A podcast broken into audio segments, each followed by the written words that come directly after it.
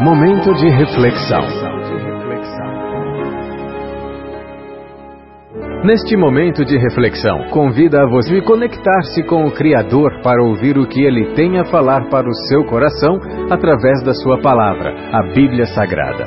Toda boa semente deve cair em boa terra. Por essa razão, pare o que você está fazendo neste momento e ouça a mensagem de Deus. Olá, tudo bem? Espero que esteja tudo bem contigo e com a sua família.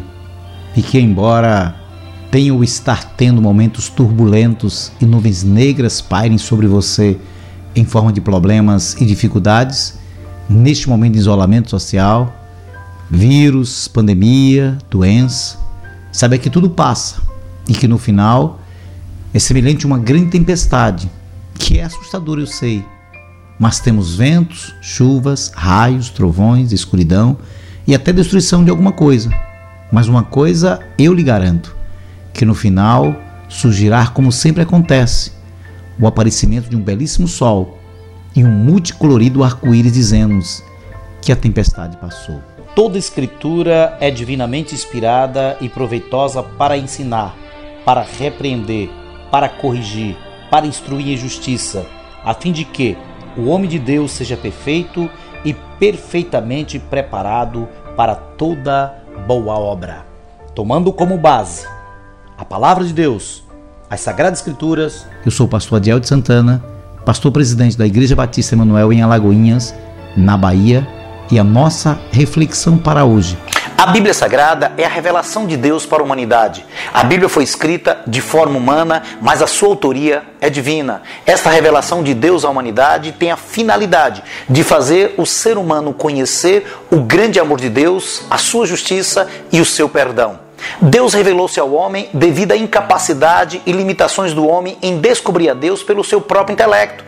A Bíblia Sagrada é a nossa regra de fé e prática e sempre foi usada como argumento para uma série de situações ao longo dos anos. E entre nós evangélicos, muitos versículos passaram a ser usados como regra de vida. No entanto, muitos adágios populares acabaram sendo creditados à Sagrada Escritura como sendo versículos bíblicos e são meramente frases populares que aos poucos entraram no vocabulário cristão e até mesmo pregadores famosos costumam usar, atribuindo-os como sendo da Bíblia Sagrada.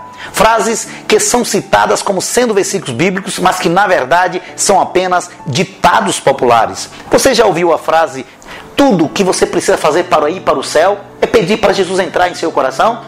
Paul um grande pregador americano, costuma dizer que essa é a maior heresia existente atualmente na igreja evangélica. Isso porque não existe em nenhum lugar da Bíblia que se você convidar Jesus para entrar em seu coração, você será salvo. O versículo mais próximo disso é o que está em Romanos capítulo 10, versículo 9 e 10, que nos diz: a saber, se com a tua boca confessares ao Senhor Jesus Cristo e em teu coração creres que Deus estou dentre os mortos, serás salvo visto que com o coração se crê para a justiça e com a boca se faz confissão para a salvação.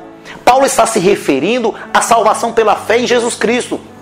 Convido a você a analisar a carta de Romanos e ler o capítulo completo de Romanos 10. O fato de crer em Cristo está muito além de convidá-lo a entrar em nosso coração. Crer em Cristo leva a um arrependimento genuíno. A palavra arrependimento é tão importante que aparece cerca de 399 vezes só no Novo Testamento.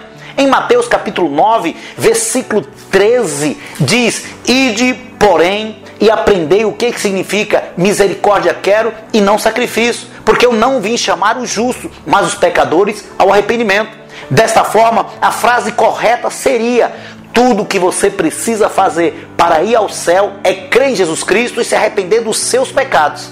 Espero que possamos aprender juntos o que verdadeiramente está escrito e que o texto sagrado verdadeiramente nos diz. Que Deus nos abençoe ricamente e que possamos crescer na graça e no conhecimento do Senhor Jesus Cristo. Amém.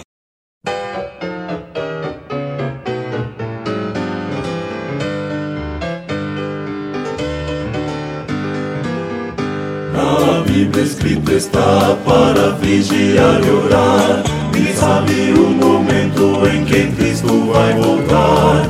Fiquemos, pois, alertas como manda o Senhor. Não surpresos ao ver o Redentor. Ele vem, vem, vem, sim, vem, logo vem. Esta pátria quero conhecer, cidade que João viu, breve quero ali estar. Vem comigo, vamos lá cantar.